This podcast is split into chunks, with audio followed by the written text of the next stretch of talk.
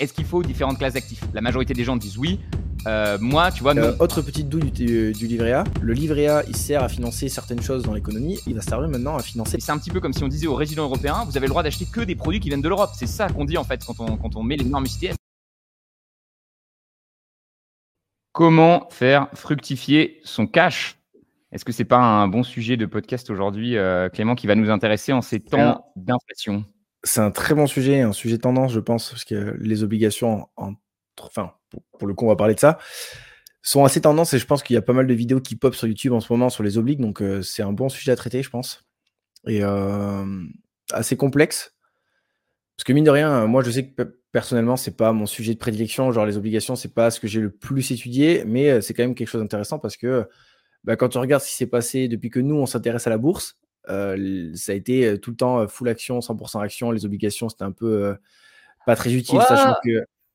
ouais, que moi j'entendais beaucoup et c'est une critique que je faisais à beaucoup de personnes aussi, c'est que j'entendais encore beaucoup, enfin beaucoup, ah, c'est une critique. Après ça peut être débattable, hein, mais c'est vrai que c'est une, une, classe d'actifs différente les, les, obligations, donc tout le monde on les analyse pas tous ensemble. Mais c'est vrai que j'entendais beaucoup de personnes qui parlaient de, de portefeuille, voilà, ils disent pour être diversifié il faut une partie d'obligation.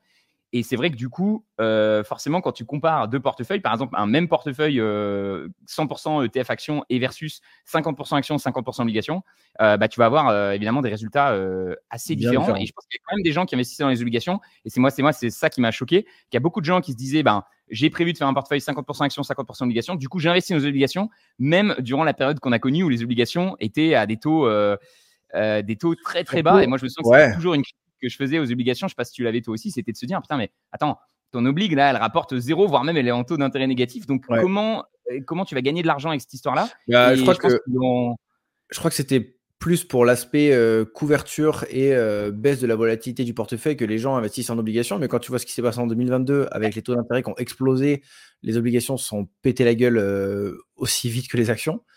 Donc en fait, l'effet protecteur, il n'a pas du tout eu lieu. Mais en fait, l'élément protecteur, pour moi, les enfin, les taux étaient tellement bas que pour moi, ils ne pouvaient pas aller plus bas. Donc, en fait, l'obligation, le, concept, c'est quand même que sa valeur, elle monte si justement les taux d'intérêt baissent. Mais quand tu as des taux d'intérêt à zéro, comment tu veux qu'ils baissent? Tu vois, forcément, ils peuvent aller, pour moi, ils pouvaient aller que dans un sens, c'est monter. Alors, euh, beaucoup de gens qui disaient, euh, je me souviens, moi, je lisais beaucoup d'articles qui disaient, on est, on est, on est dans une période où les taux d'inflation, les taux euh, directeurs resteront toujours bas, ils remonteront jamais, c'est fini cette période, on avait des taux élevés et on voit que, bah, à nouveau, hein, euh, l'histoire a montré euh, qu'ils avaient tort et que les taux sont remontés. Et donc, du coup, en effet, euh, grosse claque pour les investisseurs obliques. Ça a dû être difficile cette période, du coup, avec l'inflation et les, voilà, la, levée des taux, parce que du coup, tu as des obliges en disant, ça va protéger si mon portefeuille. Si, si, mon portefeuille action est baisse, et en fait, en 2000, du coup, je, je, vais, me tromper, 2022, tout a baissé, quoi. Ouais, c'est 2022. Mais en, fait, le pire, c'est que tu t'es privé d'une performance pendant euh, de très très belles années où les actions ont vachement performé depuis, on va dire, 2008. Si on enlève, euh, enfin, depuis la crise des subprimes, si on enlève le mini crack du Covid, qui au final a plus été une opportunité court terme qu'un réel crack euh, qui a été long et difficile pour les investisseurs, toutes les personnes pendant ces dix années qui ont investi en obligations pour se, pré pour se prémunir d'une chute forte de, de leur portefeuille, bah, ils ont sacrifié leur performance pendant ces 10 ans où en fait les actions ont explosé et c'est là qu'il y a beaucoup de personnes qui ont fait beaucoup d'argent. Et pour qu'au final, ça les protège même pas le jour où euh, ça se pète vraiment la gueule. Donc c'est assez compliqué. Mais après, je pense que, comme tu l'as dit, il y, a beaucoup, beaucoup de paramètres à prendre en compte. Et euh, j'ai regardé un graphique tout à l'heure, c'était euh, du coup sur une vidéo de, Mathieu, Mathieu Louvet, qui montrait qu'il y a eu pas énormément de, de, cas où les obligations ont baissé pendant également que les actions baissaient. C'est 4 ou 5 fois par rapport à un échantillon beaucoup plus large. Donc ça reste quand même une exception 2022 où les obligations sont quand même pété la gueule.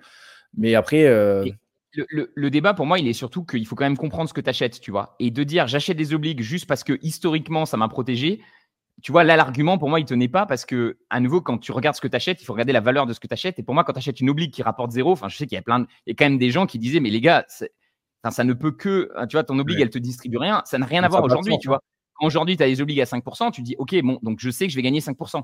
Euh, donc là, on va en pouvoir en parler. Pour moi, ça reste quand même toujours moins intéressant que les actions, mais c'est vrai que ça remet en, perspective le rendement des actions. Et euh, d'ailleurs, Warren Buffett disait que euh, les obligations, c'est comme la gravité. C'est-à-dire, plus elles montent et plus les actions baissent parce que ton taux sans risque, donc à nouveau, si tu investis dans les obligations aujourd'hui, par exemple, obligations américaines, tu fais 5%. C'est garanti, c'est garanti par l'État américain. Donc, à moins que l'État américain fasse faillite, Normalement, c'est pas le cas. Il y a peu de chance, vu qu'ils ont, ils ont quasiment la note maximum. Je crois que c'est double A. Bon, ils ont une note quand même inférieure, il faut le souligner, à, Microsoft. Microsoft. Microsoft et GNG ont un, ont un triple A. Mais, mais, globalement, voilà, c'est le taux sans risque. Et donc, chaque investissement en bourse va toujours être comparé à ce taux sans risque. Tu te dis, je suis sûr de faire 5%. Donc, si j'achète cette action-là, il faut au moins que je fasse, on va dire, 10%, parce que tu n'es jamais sûr quand tu achètes une action que, euh, voilà, le, même en investissant dans GNG et Microsoft, euh, tu n'es euh, pas sûr de retrouver ton argent. Donc, du coup, tu compares toujours ce taux-là. Et c'est vrai que quand le taux est à zéro, bah, au contraire, les actions peuvent s'envoler à des niveaux plus hauts parce que bah, l'argent ne, peut pas, tu vois, n'a nulle part où aller. Et donc, elle va dans l'endroit où, où il y a du rendement. De toute façon, c'est ça qu'il faut comprendre, c'est que nous, on est des petites fourmis avec euh, nos petits investissements en tant que particuliers, mais euh, il y a des grosses institutions, des gros bateaux qui ont des milliards et des milliards à placer, et eux, ils vont chercher euh, la performance là où elle est, ou en tout cas là où elle est plus probable d'être. Et en l'occurrence, c'est vrai que quand tu as des taux d'intérêt aussi bas et un rendement sur les obligations qui est aussi bas, bah forcément, tu t'orientes vers un marché qui a plus de chances de performer, et en l'occurrence, le marché action. Je pense que ça a un peu changé aussi avec euh, ce qui se passe en ce moment avec les taux d'intérêt qui sont assez hauts. Mais tu vois, par mmh. rapport au taux sans risque qui est, euh, alors, je crois que c'est peut-être 5% aux États-Unis, mais euh, je sais qu'en gros, les obligations européennes qui sont considérées comme très peu risquées, on est entre 4 et 5%. Et au final, quand tu regardes, une enfin, il faut toujours comparer ça aussi aux solutions qu'on a nous en France pour placer notre argent sans risque, c'est-à-dire les livrets, donc livret A, etc qu'on a à 3% aujourd'hui, si tu prends un investissement à 4,5% par exemple sur des obligations non risquées, mais qu'en plus tu as de la fiscalité dessus, bah en vrai de vrai, euh, je ne sais même pas si ça vaut le coup aujourd'hui, tu vois.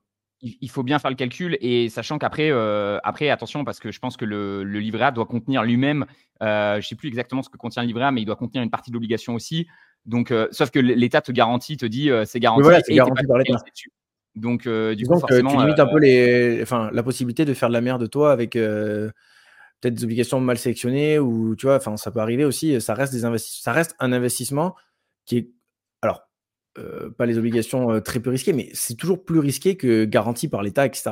Quoique, ouais, il y aurait un débat aussi là-dessus. Oui, alors après, on pourra en débattre, sur, sur le, la France, mais on a déjà euh, assez parlé de. Je crois qu'on a assez euh, critiqué la France comme ça. Donc, globalement, euh, la France, a, on a tendance à beaucoup critiquer le livret A, mais c'est quand même un super produit qui existe en France.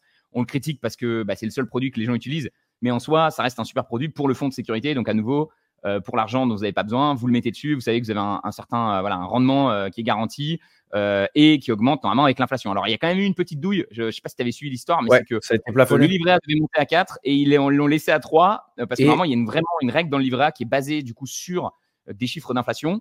et évidemment, en, ne le montant pas à 4, ils, l'ont, bah, ils ont permis d'économiser des milliards d'euros pour, pour la France. Je crois que c'était quasiment 3 milliards. Ça a modifié les, les règles. Quasiment 3 milliards d'économies. Ouais. C'est assez énorme. Et enfin, c'est pas, tant significatif que ça pour, euh, à l'échelle d'un État, mais bon, c'est quand, même, quand même pas mal. Et euh, autre petite douille du, du, livret A, c'est que je sais pas si tu as vu cette news aussi, donc là ça n'a rien à voir avec les obliges, mais le livret A, il sert à financer certaines choses dans l'économie, et euh, en gros, il va servir maintenant à financer la défense. Parce que, tu sais, avec tous les labels ISR, ESG et tutti quanti, et eh ben les banques, c'est du coup bah, ma copine qui est banquière qui m'a dit ça, tu vois, les banques ne veulent plus trop prêter euh, pour le secteur de la défense parce que c'est pas du tout aligné avec euh, ben, euh, l'éthique, etc. etc. produits qui veulent, qui veulent essayer de nous fourguer. Ils vont pomper un petit peu d'argent dans les vrais, un petit pourcentage pour financer la défense ça m'étonne pas tant que ça. Et bon, c'est un peu compliqué. c'est vrai que c'est un peu, des fois, c'est un peu opaque ce qu'il y a aussi derrière le livret A. Et c'est toujours intéressant quand même de, de, de, comprendre un petit peu où va l'argent. après, voilà, c'est toujours pareil. C'est baqué par la France. Donc, tu peux dire que c'est assez, c'est assez sécurisé. Et en effet, comme tu dis, il faut vraiment bien faire les calculs parce que se dire, je vais aller chercher euh, gagner 1% de plus sur les obligues long terme, euh, mais au final, euh, je prends plus de risques. Parce qu'en fait, ce qu'il faut bien comprendre avec les obligues, et c'est peut-être par ça qu'on aurait dû commencer, c'est que du coup, il y a deux manières de gagner de l'argent avec l'obligue. alors qu'en action, on va dire qu'il y a, je vois plutôt trois manières. Mais en obligue, tu as la distribution du, coupon. donc, à nouveau, tu prêtes de l'argent à quelqu'un et il te reverse le coupon avec les intérêts. Et à la fin, le remboursement final. Mais souvent, ce que tu vas faire, c'est que tu vas pas tenir les, obligations jusqu'à maturité. Donc, tu vas souvent acheter des paniers d'obligations. Et souvent, du coup, ces obligations, elles vont beaucoup aussi évoluer en fonction euh, du coup du taux directeur. Et donc, en fait, tu fais un pari quand tu achètes une obligation aujourd'hui, notamment long terme. On va parler des, différences entre euh, plutôt euh, les obligations court terme et les obligations long terme. Là, si on parle des obligations long terme, tu fais en effet, quand tu achètes aujourd'hui, tu, pour que ton, ton, obligation elle prenne de la valeur en plus du coupon qu'elle va distribuer de 5%, il faut que les taux d'intérêt baissent. Si les taux d'intérêt baissent, et eh ben, naturellement, en fait, la valeur va augmenter. quoi. C'est un petit peu, c'est assez logique, en fait. C'est-à-dire que si aujourd'hui, tu peux avoir une oblige à 5%, mais que demain, les obligues valent plus que 4%, forcément, les gens vont être prêts à payer plus cher l'obligue pour avoir 5% parce que justement aujourd'hui ils n'ont plus que 4%. Donc il y a aussi une, évolution comme ça de, de qui est, qui est, quand même moins volatile que les actions. C'est pour ça qu'on dit que les obligues sont quand même moins volatiles. Mais euh, c'est bien un truc à prendre en compte. Donc en effet, acheter les obligues aujourd'hui, tu te dis il y a quand même des chances que euh, les taux directeurs finissent par baisser et donc potentiellement euh, un investissement intéressant. Même si à nouveau, faut faire attention parce que historiquement, on a quand même une performance des obligations qui est deux fois inférieure à celle des actions. Quoi. Après, ce qu'il faut comprendre, c'est aussi, donc, ouais, pour complémenter un peu ce que tu as dit, faut comprendre que ça marche un petit peu comme les actions dans le sens où il y a un marché primaire et un marché secondaire. C'est un peu ce que tu expliquais euh, juste avant, mais pour euh, remettre un peu en contexte. Donc, en fait, euh, dans le marché primaire, c'est des entreprises ou des États qui vont émettre des obligations parce qu'ils ont besoin d'un financement. Donc, ils ont besoin d'argent. Et nous, avec nos petits deniers, on va leur acheter des obligations et contre ces obligations, on a un taux d'intérêt, dans ce que tu disais tout à l'heure, un coupon, qui peut être vachement apparenté au dividende d'une entreprise. Tu vois, c'est un versement récurrent d'un pourcentage. Par exemple, si tu achètes 100 euros d'une obligation à 3%, ben, tu as 3 euros par an de rendement. Et donc, du coup, il y a ce marché primaire. Et après, le marché secondaire, ce que tu expliquais, avec le taux directeur qui peut varier et qui peut faire varier la, la, bah, la valeur. La valeur de l'oblige sur le marché secondaire, quoi, du coup. Et du coup, c'est là aussi que ça peut être intéressant en fonction de, du taux directeur actuel. De... Et en fait, je pense aussi que là, il y a beaucoup plus il y a beaucoup de facteurs à prendre en compte qu'on ne prend pas forcément en compte quand on a fait de l'analyse, euh, euh, c'est bottom-up. Donc, ce que tu fais, c'est l'analyse des boîtes et pas de la macro. Mais là, pour le coup, je pense que l'analyse de la macro a toute son importance quand tu vas te placer sur des obligations parce qu'il faut que tu aies une hypothèse, que tu aies une thèse sur ce qui va se passer sur l'avenir pour savoir si. Euh, c'est aussi un, une critique que je fais aux obligations, c'est que du coup, pour savoir si elles vont te rapporter, finalement, il faut essayer d'estimer est-ce que les banques centrales vont baisser ou monter les taux? Les banques centrales, c'est des êtres humains qui font pas toujours les meilleures décisions, pas toujours au meilleur moment. Enfin, ça a été très critiqué euh, que les taux augmentent aussi vite. Il y en a qui disaient qu'il aurait dû l'augmenter moins vite. Pour l'instant, quand même, les résultats sont plutôt bons. Tu vois, euh, l'inflation mm-hmm. est quand même en train de, en train de descendre. Maintenant, c'est ça que j'aime pas trop avec les obliges, c'est qu'en effet, tu es, sur des facteurs macro qui sont quand même très difficiles. Et du coup, je pense que beaucoup de gens n'ont pas cette réflexion-là. Ils se disent, euh, je fais un portefeuille 60-40, je prends 40% ou tu sais, le permanent portfolio. Donc, euh, je pense que les, deux portefeuilles les plus connus qui ont des obligues, ça va être le permanent portfolio et le all weather. Donc, le permanent portfolio, euh, il me semble que c'est 25% cash ou obligue, le, obligue court terme, 25% obligue long terme, or et action, si je dis pas de bêtises. Ça, c'est non, ça, c'est all weather, ça, non? Hein? Ça, c'est All Weather, c'est. Euh... là, j'ai pas. Attends, je vais chercher vite fait. Ouais, va, va chercher sur. Euh, sur euh, on peut, on peut d'ailleurs montrer. Euh, je, vais, je vais partager mon écran parce qu'on a un site qui est pas mal qui s'appelle Lazy Portfolio ETF. Et moi, personnellement, c'est ce site-là qui m'a convaincu, justement, tu vois, de me dire, en fait, il vaut mieux pas que j'investisse dans des obligues. tu vois mon écran, Clem, ou pas? Alors, attends, je te dis ça. Ouais, c'est good. Donc, je vous recommande d'aller d'aller le, checker. Euh, parce que euh, c'est vraiment bien. Il y a pas mal de stats et on peut voir en fait justement la performance de différents euh, portefeuilles en fonction justement là plus de la composition des, des l'allocation. tu vois, et ici, il met les trois allocations types. Donc ici, on a les actions, les obligations et les, ici, les commodities, donc tout ce qui va être or, ça peut être le pétrole, ça peut être les matières premières, etc. Et on voit que le portefeuille sur 30 ans qui a le mieux performé, c'est un portefeuille 100% technologie. Et en fait, ce qui est cool, c'est que vous pouvez rentrer euh, du coup sur le portefeuille en question. Donc, par exemple, ici, je rentre dans technologie et je peux aller voir quel ETF ils ont pris. Donc là, ils ont pris en effet le QQQ qui suit euh, le Nasdaq. Donc, euh, évidemment, c'est le portefeuille qui a le mieux performé. Maintenant, ça ne veut pas dire que sur les 30 prochaines années, c'est celui qui a le mieux performé. Et si vous regardez en termes de. Il y a différents éléments, vous pouvez regarder aussi la partie risque. Et c'est aussi un des portefeuilles les plus risqués, avec beaucoup de déviations aussi. Et quand on rentre dessus, on voit qu'il y a des il y, a des, y a des gros, euh, il y a des gros euh, drawdowns dessus. Donc, c'est-à-dire que euh, le portefeuille a connu des baisses très importantes sur certaines années, notamment, bah, du coup, évidemment, pendant la, crise, la crise des subprimes. si je vais dans drawdown ici, voilà, je vois moins 81%. Une fois, il a pris moins 80%. Donc, je pense que c'était justement pendant la, crise des subprimes. C'est peut-être la stratégie qui a le plus performé, mais quand tu prends moins 80% dans la tronche, je pense que ça fait excessivement mal. Hein. Ouais, clairement clairement, et euh, on en a déjà parlé un petit peu, mais, euh, mais bon, de toute façon, s'exposer uniquement à la technologie, le QQQ, on en avait parlé avec le Nasdaq, euh, c'est un secteur qui est intéressant, mais qui est, qui, en plus, qui, va exclure beaucoup d'entreprises. On a plus que 100 entreprises et uniquement américaines, donc c'est quand même beaucoup de concentration. et on voit que juste en dessous, on a le US Stock Momentum. Donc en plus, bon, Momentum, pas fan des ETF au Momentum, mais bon, voilà, ça permet quand même de voir, d'avoir un peu d'idée. On voit que voilà, c'est les US Stock. Donc ici, ça doit être un S&P 500 qui surperforme. Ici, on a, on a un US Stock Value, donc ça va être un ETF value, valeur. On a le portefeuille, le portefeuille de Warren Buffett qui est toujours en 90. Donc souvent, il considère que c'est 90% d'actions et 10% de cash. Parce que Warren Buffett aime bien garder du cash pour pouvoir réinvestir dans des opportunités. Donc c'est un peu bizarre ce portefeuille-là parce que ça ne veut pas dire qu'il y a toujours 10% de cash. Quoi, mais, T'as vu un peu euh, toutes les ventes qu'il a fait, euh, tonton Warren là? Euh, Non, j'ai pas forcément suivi. il, a, il, a vendu, il a vendu un peu plus là. attends, vas-y, finis d'expliquer les trucs. Je vais, je vais checker sur. On ira voir après. On, va, on, va, essayer de terminer là-dessus. Mais du coup, vous voyez en, gros le nombre de TF à chaque fois qui, qui se compose. Et je crois qu'il y a la couleur, le violet là, ça doit, vouloir dire voilà, ça doit dire que le risque est très élevé et vous pouvez changer en fonction des risques. Et on voit qu'il faut quand même descendre très bas pour commencer à retrouver des portefeuilles, on va dire, moins risqués et de retrouver euh, les fameux portefeuilles. Donc, on a dit, euh, je vais aller le chercher parce qu'on a dit donc le permanent portfolio euh, qui est juste ici, là, là en version simplifiée. donc, on voit qu'il fait 6,50% par an sur les 30 dernières années. Et on voit quand même que, bah, du coup, on est, on est quand même bien en dessous d'un classique S&P 500 qui est à 9,51. On est environ à deux fois moins. Et si on va voir comment il est composé, eh bien, on voit qu'on a 25% d'actions donc de large cap VTI, donc c'est voilà, c'est l'équivalent du S&P 500 on a 50% d'ETF, excuse-moi, d'ETF obligations, donc moyen terme, et on a 25% de commodities. Donc là, il l'a simplifié en mettant 50, sachant que normalement, je crois que c'est 25 court terme, donc du cash, et 25% long terme. Là, il a pris un truc intermédiaire, quoi.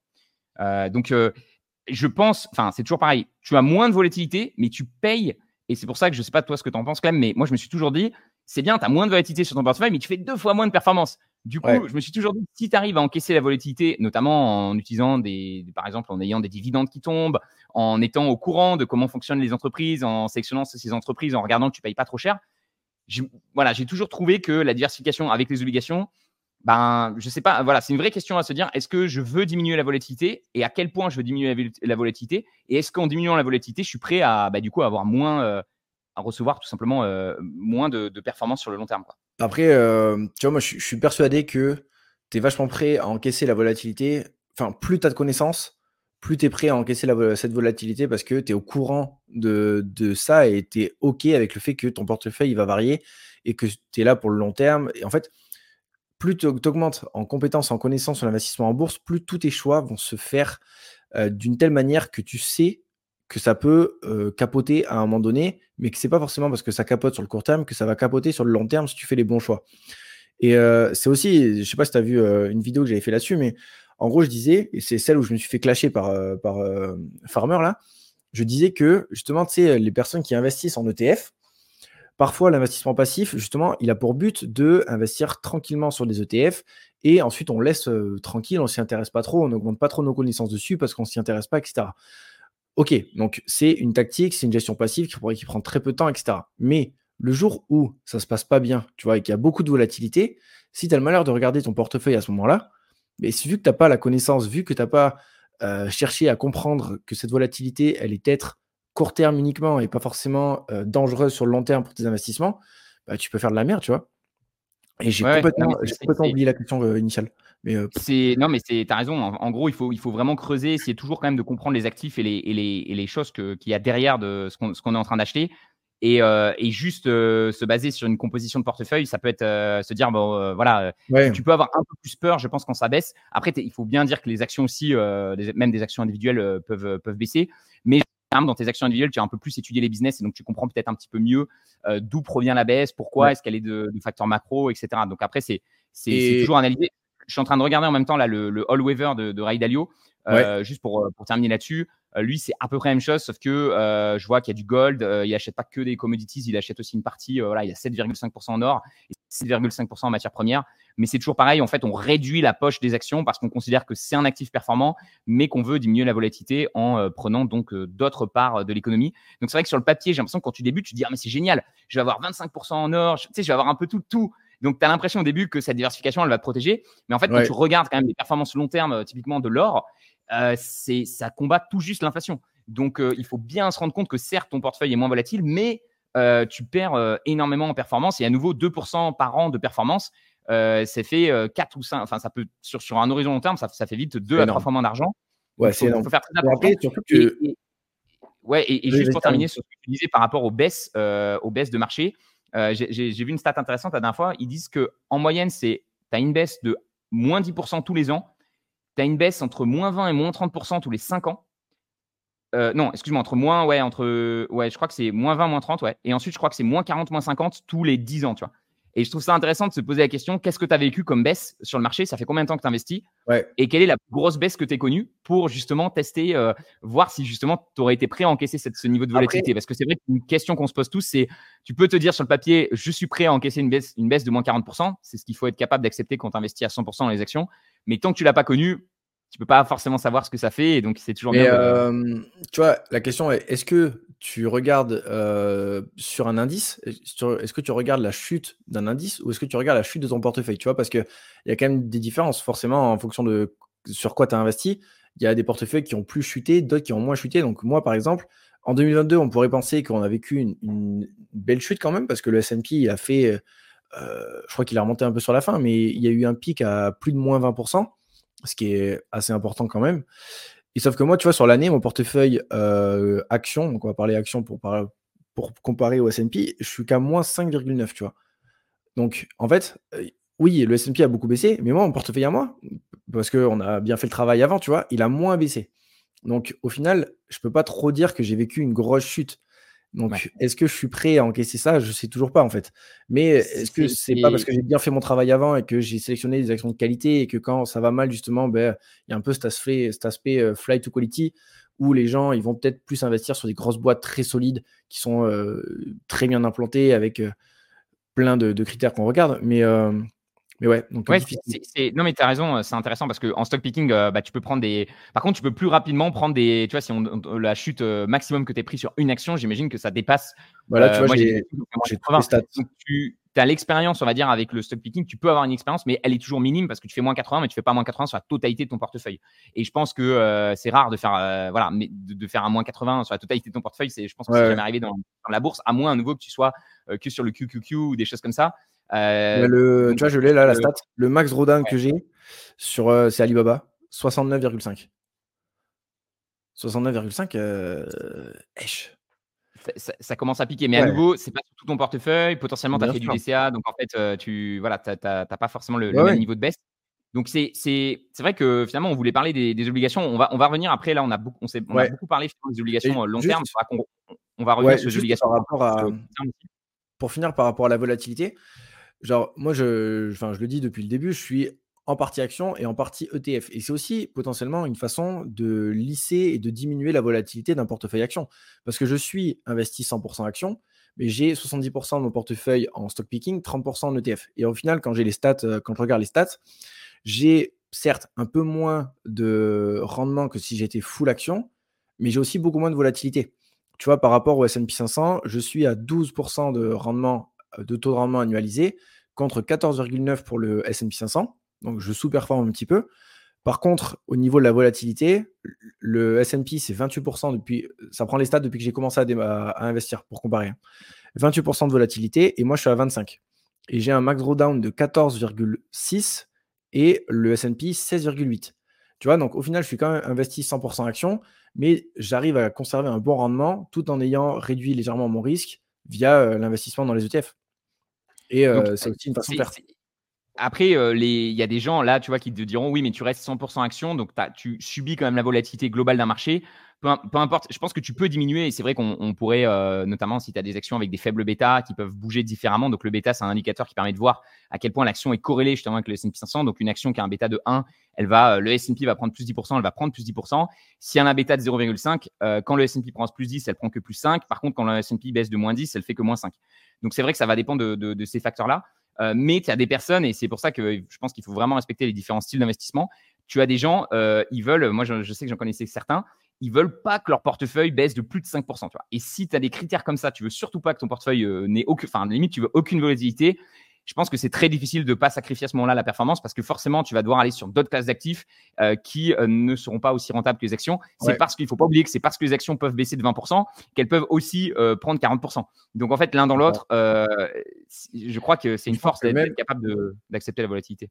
De ouf. Et je pense qu'en en fait, il y a aussi une notion de tu vois, pour, le pour ce genre de personnes-là qui ont besoin justement d'avoir une volatilité faible parce que euh, ils ont un peu peur de l'investissement ou ils ne peuvent pas se permettre de perdre beaucoup de capital. Et euh, il y a différents profils de risque, donc ça, faut, ça dépend de chaque personne.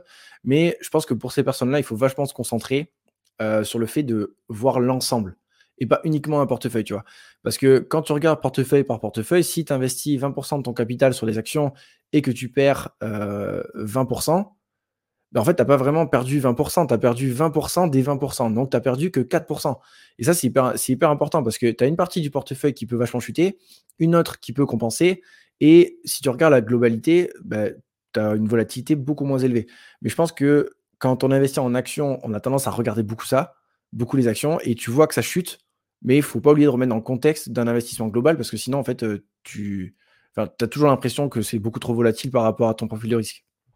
Ouais, carrément. Après, euh, c'est le fameux débat aussi. Est-ce qu'il faut, et ça, ça pourrait être le, sujet d'un autre podcast, on est presque parti dessus parce que finalement, avec le Lazy Portfolio, ce qu'on vous a montré, c'est est-ce qu'il faut différentes classes d'actifs? La majorité des gens disent oui.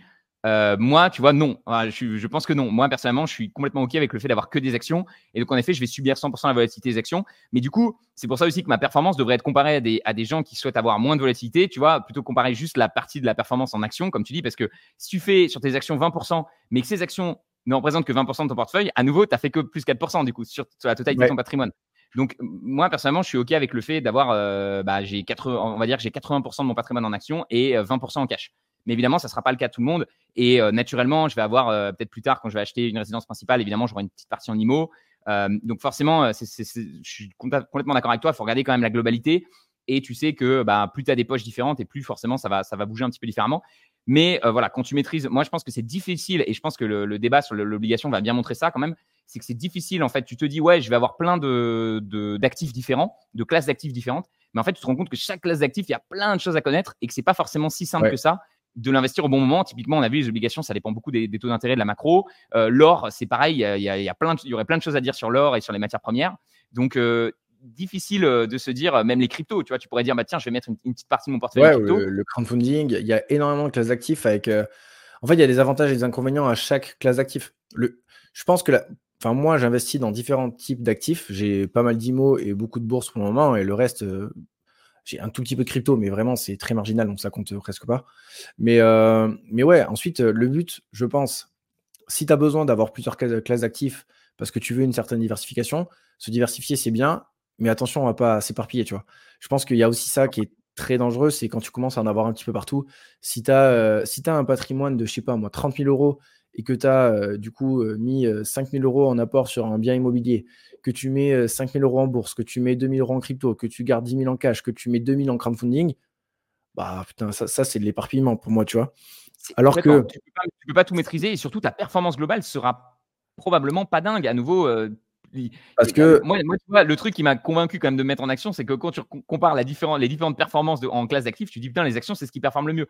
Donc pour moi, tant que tu arrives, mais toujours, toujours pareil, hein, tant que tu arrives à volatilité, la, la, diversification en classe d'actifs, pour moi, elle n'est pas forcément nécessaire. À moins que tu sois, euh, tu maîtrises bien les autres classes d'actifs, tu sois spécialisé là-dedans, ou à nouveau que tu euh, diminuer euh, ta volatilité.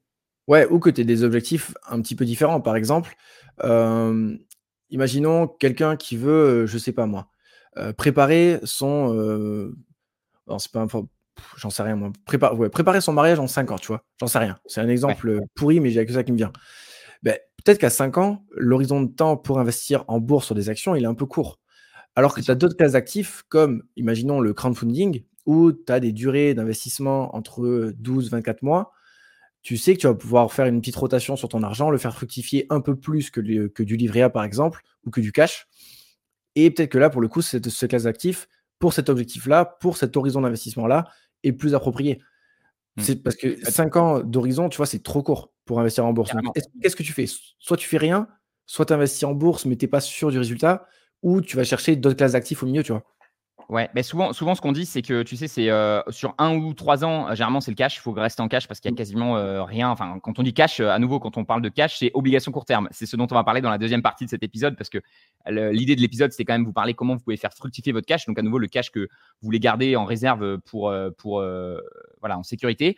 Et du coup, du coup, court terme, vous avez besoin de cet argent sur 0,3 ans ou en sécurité, ben, c'est plutôt du cash et donc des obligations court terme. Entre 3 et 6 ans, c'est là où c'est un petit peu euh, la zone grise, où euh, bah, on va plutôt investir dans des obligations. Généralement, les gens vont dire plutôt des obligations moyen terme, long terme, etc. Parce que tu vas avoir moins de volatilité, donc peu, moins de chances de perdre de, de l'argent et ça va quand même plus fructifier généralement que les obligations court terme. Alors, c'est pas toujours le cas, ça dépend justement des. On va en parler de la courbe des taux. Euh, et enfin, dès que tu as un horizon d'investissement de plus de 7 ans, généralement, on recommande les actions parce que sur un horizon aussi long, c'est sûrement ce qui va te, te rapporter le plus. Mais tu as raison, il faut, faut, toujours, faut toujours calculer en fonction de, de, de son horizon d'investissement moi, c'est vrai que je préfère me dire, euh, bon, je mets de l'argent de côté, j'ai toujours un peu de cash. Si j'ai un objectif, euh, bah, je vais commencer à mettre de l'argent euh, pour payer un mariage ou un truc, je vais commencer à mettre de l'argent de côté. mais c'est vrai que je me, je, me, projette surtout sur le long terme et je me dis, je veux que, je veux que l'argent que j'investis, elle, elle, fructifie au maximum. Et donc, je préfère me mettre sur la classe d'actifs la plus performante et aussi la plus passive, sachant qu'à nouveau, c'est aussi probablement plus simple d'investir rapidement ce capital-là en action que dans un projet immobilier où généralement tu vas utiliser du effet de levier et tout ça. Quoi. Grave. Ouais, on parlera des ventes de Warren Buffett dans un autre épisode, ça pourrait être, ça pourrait être intéressant. Parce que du coup, j'ai checké vite fait. Les gens, les gens on, se fera un petit bonus euh, en, fin d'épisode. On ira voir euh, le, site Dataroma, ça sera l'occasion de, vous présenter ce que j'aime beaucoup. Mais parlons, parlons euh, mon Clem, des, des, obligations de terme. Là, ce qui est intéressant en ce moment, c'est qu'en effet, vous êtes rémunéré pour le cash. Donc, euh, avant, euh, bah, on vous pouviez laisser euh, du cash sur du compte courant parce que finalement, il n'y avait pas, voilà, il y avait même les assurances vie, les livrets A, ça, ça rapportait, je crois que on était, on est descendu à combien sur le livret A 0,05 0... Putain, ouais, 0,5 je crois. Hein. ouais, je crois que dans le Covid, il y avait même des taux d'intérêt négatifs à un moment en Allemagne. Enfin bref, c'est un délire. Tu devais payer pour laisser ton argent quelque part. Euh, donc euh, là maintenant, c'est inversé, les taux sont remontés et donc en effet, si vous laissez sur votre compte courant, vous perdez non seulement l'inflation, euh, voilà, qui est à 4-5%, mais en plus, vous aurez pu faire fructifier pour un petit peu combattre cette inflation. Et du coup, il y a plusieurs solutions. Donc évidemment, je pense qu'on en a parlé tout à l'heure. Je pense que le plus simple quand vous êtes en France, c'est évidemment les livrets bancaires classiques. Donc on a le livret A. si vous êtes gagné, vous êtes plutôt dans une tranche d'impôt d'imposition faible. Il y a aussi le, LEP. le, le livret d'épargne populaire à 6%. Euh, avec un plafond qui a été augmenté à 10 000 euros, le 7 il y a quelques, 700, je crois, il y a quelques temps, et euh, le plafond aussi pour y avoir accès, sachant que bah, avec l'inflation, bah, forcément, il y a tout qui augmente, donc les tranches augmentent aussi. D'ailleurs, euh, les tranches marginales d'imposition ont aussi augmenté. Je ne sais pas si vous êtes au courant, mais voilà, je le pose ici. Peut-être que vous serez un peu moins imposé en 2023. Et moi, je dis pas non, en vrai, parce que j'en ai, j'en ai marre. Et, et après, ouais, donc du coup, il y a le LEP qui est très bien, et il y a le LDD, aussi le livret développement durable, donc il y a quand même trois livrets où on peut poser du cash et être rémunéré euh, soit à 3% pour le livret A et le LDD, soit à 6% pour le LEP, mais tout le monde n'est pas éligible. Mais bon, c'est non fiscalisé et c'est garanti euh, par l'État, donc il n'y a pas de volatilité. Donc c'est quand même plutôt cool. Deux inconvénients quand même que je vois. Déjà, un, c'est que sur les vieilles banques, je vais les appeler les vieilles banques. Euh, désolé pour, pour ta chérie, du coup, qui, qui opère dans une, dans une vieille banque. Mais c'est vrai que moi, j'aime bien utiliser les néobanques. Et c'est vrai que les néobanques, du coup, généralement, ne vont pas proposer ces livrets-là. Hein. C'est comme c'est comme le livret A, généralement, euh, c'est comme le PEA, excusez-moi, euh, c'est pareil, c'est proposé généralement sur des courtiers un peu euh, old school. ça va peut-être arriver, on, a eu, on a eu vent que ça pouvait arriver sur Trade Republic l'année prochaine, donc ça va être intéressant de voir justement. Ouais, ça, ça, ça, va être intéressant de voir justement des, des, des, sociétés un peu plus lean, un peu plus start-up qui vont proposer maintenant ces livrets-là. Ça, ça serait vraiment intéressant. Mais pour l'instant, c'est vraiment dans, dans, les vieilles banques françaises. Et aussi, le paiement est annuel. Et ça, on en avait parlé vite fait avec Mathieu Louvet je trouvais intéressant que euh, aujourd'hui, et bon, alors il y a, l'aspect psychologique, mais il y a aussi l'aspect rendement, il faudrait calculer ça. Euh, mais je trouvais ça très cool que tu reçoives euh, comme ça chaque mois finalement le, tes intérêts en fait. Donc directement tous les mois déposés sur ton compte. donc je sais qu'il y a ça sur il y a ça sur Trade Republic et il y a ça aussi sur Wise. Donc moi je donc si sur Ouais, de toute façon, tous les, tous les courtiers généralement vont le proposer parce que c'est quand même, euh, voilà, c'est quand même dommage de se dire bon ben j'ai du cash et il fructifie pas. Donc là au moins il fructifie et vous recevez comme ça des intérêts chaque mois et c'est vrai que c'est agréable de dire ah j'ai reçu plus d'intérêts. À nouveau ça motive un peu plus à, à mettre euh, un peu de, de, de, cash de côté. Donc à nouveau, euh, je pense que moi je préfère investir à 90% de mon cash en bourse, mais le 10% que j'investis pas, j'aime bien toujours avoir des réserves en bourse et ce pourcentage de cash là j'aime bien qu'il fructifie. Donc à nouveau, je dirais que le cash que euh, vous, gardez en fonds de sécurité, donc vos 3-4 mois de sécurité en cas de pépin, etc., vous pouvez les faire fructifier sur les livrets. Euh, le livret A a quand même un, taux assez élevé. Et l'argent potentiellement euh, sur votre courtier que vous allez bientôt investir en action, mais peut-être pas tout de suite parce que vous attendez un petit peu et vous voulez le déployer au fur et à mesure du temps. À ce moment-là, bah, c'est cool si votre courtier propose une rémunération. Interactive Broker propose une super rémunération. Malheureusement, il commence qu'à partir de. Donc, déjà, il faut plus de 100 000 dollars sur le compte pour bénéficier du taux plein. Et ce taux plein, c'est donc le taux euh, directeur moins 0,5. Donc euh, en ce moment, là, je, suis allé sur eBay euh, pour voir combien c'est. on est à 4,7% sur le dollar, donc c'est quand même intéressant. Mais le problème, c'est que c'est que sur la trésorerie qui dépasse les 10 000 dollars. Donc à nouveau, il faut 100 000 dollars sur le compte, plus une trésorerie qui dépasse 10 000 dollars. Donc c'est vraiment une option, ce que j'appelle pour les riches. Quoi. il faut quand même avoir beaucoup de, cash à mettre dessus. Et c'est un petit peu dommage. Et c'est pour ça que j'ai conseillé, je ne sais pas si tu as vu, Clem, sur la méthode Trident, j'ai fait un, tuto sur Wise. Parce que Wise, ce qui est cool, c'est qu'il propose la rémunération dès le premier euro. En plus, c'est facile de transformer ces euros en dollars. Et en transformant vos euros en dollars sur Wise, vous boostez en fait votre taux d'intérêt. Typiquement, là, je suis sur le site de Wise, on a 3,62% sur les euros et on a 5,11% sur le dollar. Donc, c'est quand même un taux qui est quasiment euh, presque deux fois plus intéressant sur le dollar. Donc, c'est intéressant de transformer vos euros en dollars. Comme ça, ils fructifient. Au moment où vous avez besoin de les investir, vous les envoyez sur eBay. En plus, Wise et eBay, ils ont, ils ont un système qui est très facile pour envoyer l'argent. Donc, il y a un peu plus d'étapes que, dans, que sur Trade Republic, mais c'est une solution euh, si vous êtes sur eBay et que vous souhaitez faire fructifier, euh, voilà, 1000, 2000, 3000 dollars, vous êtes en attente d'investir. Ou pour toutes les personnes qui d'ailleurs ne sont pas forcément. Enfin, qui ont soit déjà les livrets full parce qu'il y, a des personnes qui ont de gros, enfin ça, existe, hein, de grosses dépenses et besoin d'une grosse épargne de précaution. Et du coup, bah, c'est bête de laisser de l'argent sur le compte courant. parce que moi, je sais, j'ai déjà vu des comptes courants à 30, 40, 50 000. Tu vois, genre, enfin, tu te dis, laisse pas ça là. C'est un bon problème à voir, mais. Oui, c'est un, problème de riche. C'est pas vraiment un problème, mais c'est dommage, on va dire. Donc il y, a mieux à faire. Et, et, ouais, et pour toutes les personnes aussi qui sont enfin en dehors de la France, hein, parce que je ne sais pas si euh, ça nous écoute en dehors de la France, parce que nous, on parle du, beaucoup de la France, du livret A et de tous les avantages qu'on a ici par rapport à ça, mais pour toutes les personnes en dehors, euh, je pense que la, la solution Wise et eBay, c'est quasiment international. Hein. Oui, carrément, carrément. Ça, ça c'est disponible dans tous les pays. Donc, si jamais vous êtes dans un autre pays, ça, ça marche très bien. Et tu sais que c'est marrant que tu dis ça parce que j'ai le même souci. C'est-à-dire que moi, en trésor de boîte, j'ai beaucoup d'argent. Et la boîte que le, la, du coup la banque que j'utilise, elle me commence à me rémunérer que je crois quand j'ai plus de 250 000 dollars, tu vois, en, trésor, alors que je dois être autour des 130 000. Donc du coup, ce que j'ai fait, c'est que j'ai commencé à enlever. Donc évidemment, il faut pas enlever trop de cash parce que c'est sur ce compte-là que j'ai une CB. Et j'ai commencé à en mettre sur Wise parce que sur Wise, justement, j'ai de l'intérêt qui tombe dessus. Et en fait, je me dis, mais c'est ouf l'argent que je perds en laissant cette trésor de quasiment 100 000 dollars sur cette banque plutôt que de la mettre sur Wise où je toucherais 5%. Donc c'est vrai qu'après, tu réfléchis et tu te dis, attention, euh, bon, c'est à nouveau, c'est un problème de riche, mais c'est une réflexion à avoir euh, si vous gérez une boîte, une, entreprise, se dire, tiens, est-ce que votre banque propose, euh, je ne sais pas si en France, typiquement, tu vois, est-ce que les, comptes courants d'entreprise proposent une rémunération comme ça aussi intéressante? Non, mais tu as, des comptes à terme. Ouais, mais là, là, là, tu récupères. Attention, là, il y, y, a un engagement sur une certaine durée, c'est ça? Ouais, mais c'est très peu souvent. En fait, les comptes à terme, c'est exactement ce que je te disais tout à l'heure, c'est euh, un peu de l'investissement monétaire, donc des, fonds très court terme. Et du coup, tu as une rémunération euh, là-dessus euh, sur, ta sur ta trésor de boîte. Ouais, mais tu vois, c'est ça qui est bizarre, c'est que je comprends pas trop pourquoi ces comptes à terme-là, tu peux pas retirer l'argent au bout d'un certain temps, alors que sur typiquement un Wise, tu touches quand même tes, pourcentages d'intérêt et tu peux retirer à tout moment ton argent. Tu n'as aucun engagement de temps, donc je trouve ça, je trouve ça intéressant en plus. Et ce que j'ai regardé aussi pour les petits curieux, j'ai regardé sur Interactive Broker si c'était pas possible justement d'acheter directement un ETF d'obligation court terme. Parce qu'en fait, finalement, le cash que vous avez sur eBay, qui à nouveau ne fructifie pas s'il dépasse pas les 10 000 dollars, vous pourriez tout à fait l'investir dans un ETF d'obligation court terme.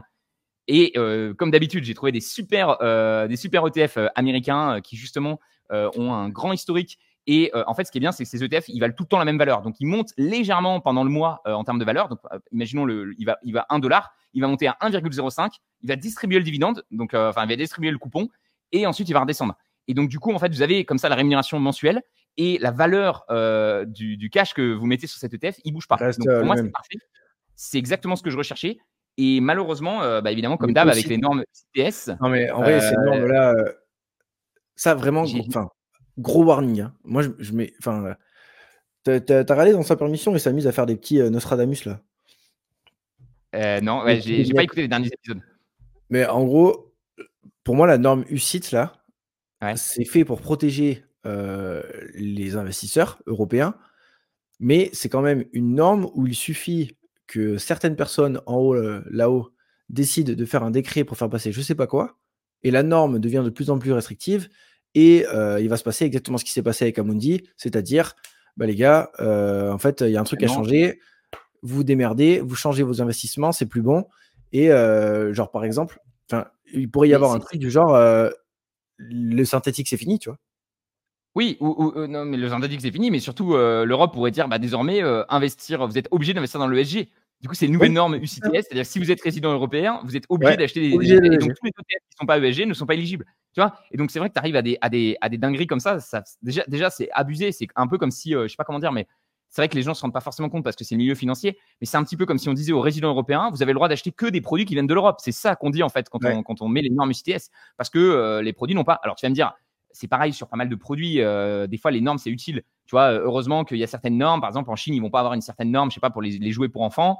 Euh, tu es content qu'en Europe, il y ait une certaine norme qui protège et qui fait qu'en sorte que le jouet, quand il arrive en Europe, logiquement, il respecte la norme. Tu vois. Donc là-dessus, en Europe, on est assez fort pour faire des normes.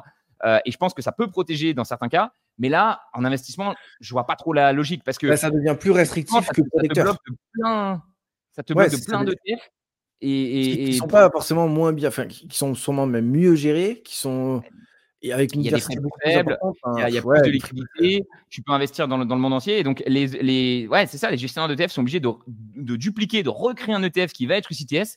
Et donc, forcément, euh, bah, il va être moins capitalisé et ils vont pas, euh, typiquement, on ne trouve pas de, euh, j'en reparlais encore la dernière fois avec plusieurs personnes, on ne trouve pas encore de, de, d'ETF MSCI World Quality. Quoi. Le seul quality qu'il y a, c'est un quality secteur mmh. neutral. Et donc, pas tout à fait un, quality exact. Non, c'est ouf ça. Hein. Enfin, j'ai, enfin, ouais. Ça, ça sera un autre débat euh, complet, ça. On va pas partir là-dessus parce que sinon, je pense qu'on va pourra en parler longtemps.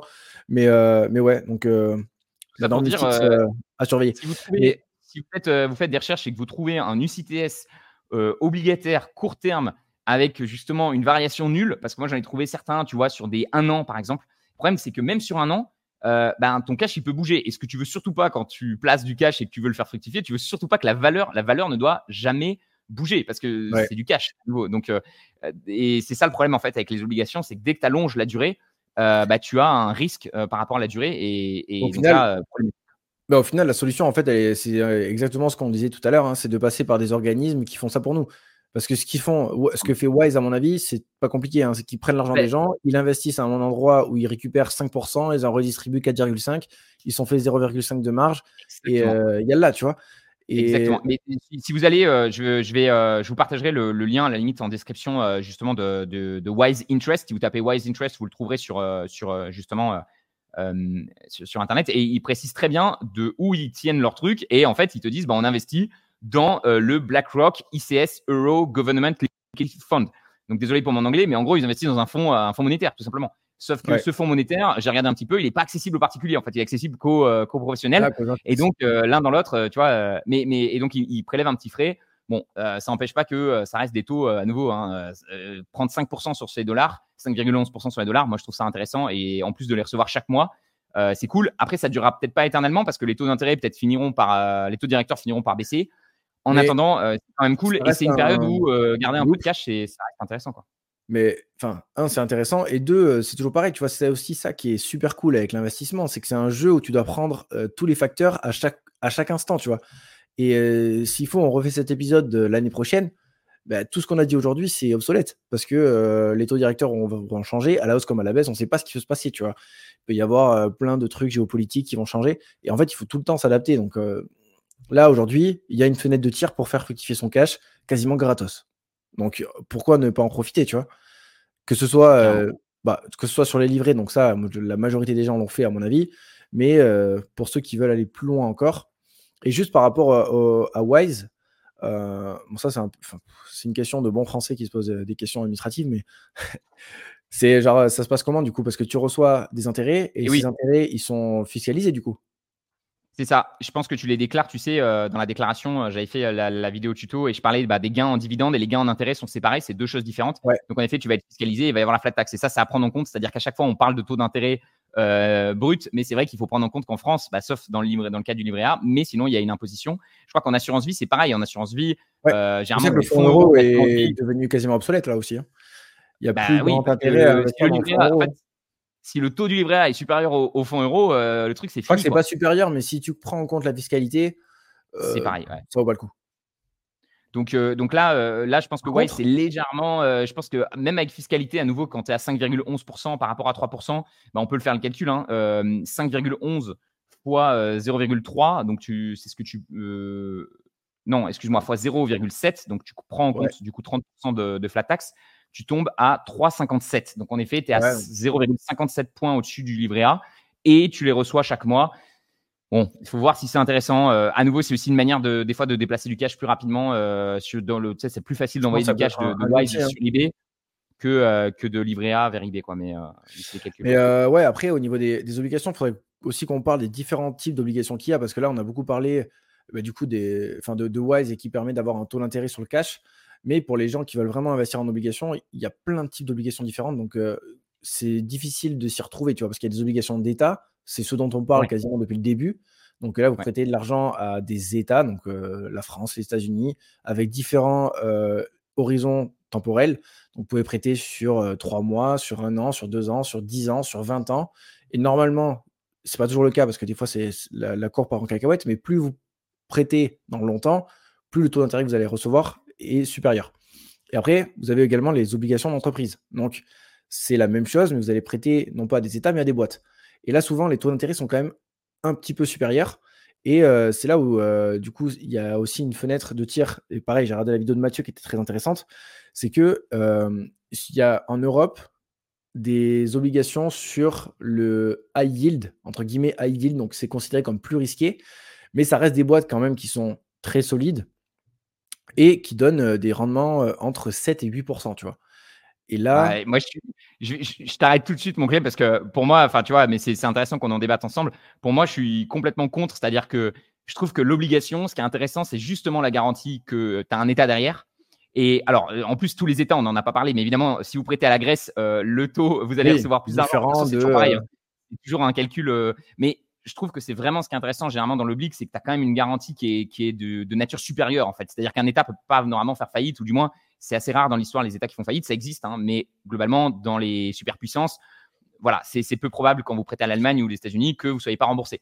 Maintenant, je trouve que les, les, entreprises, c'est pas du tout, c'est plus du tout la même chose. C'est-à-dire que là, euh, il y a, c'est là que c'est intéressant de regarder le, le credit rating et de voir. Euh, tu penses qu'il y a combien de taux de défaut?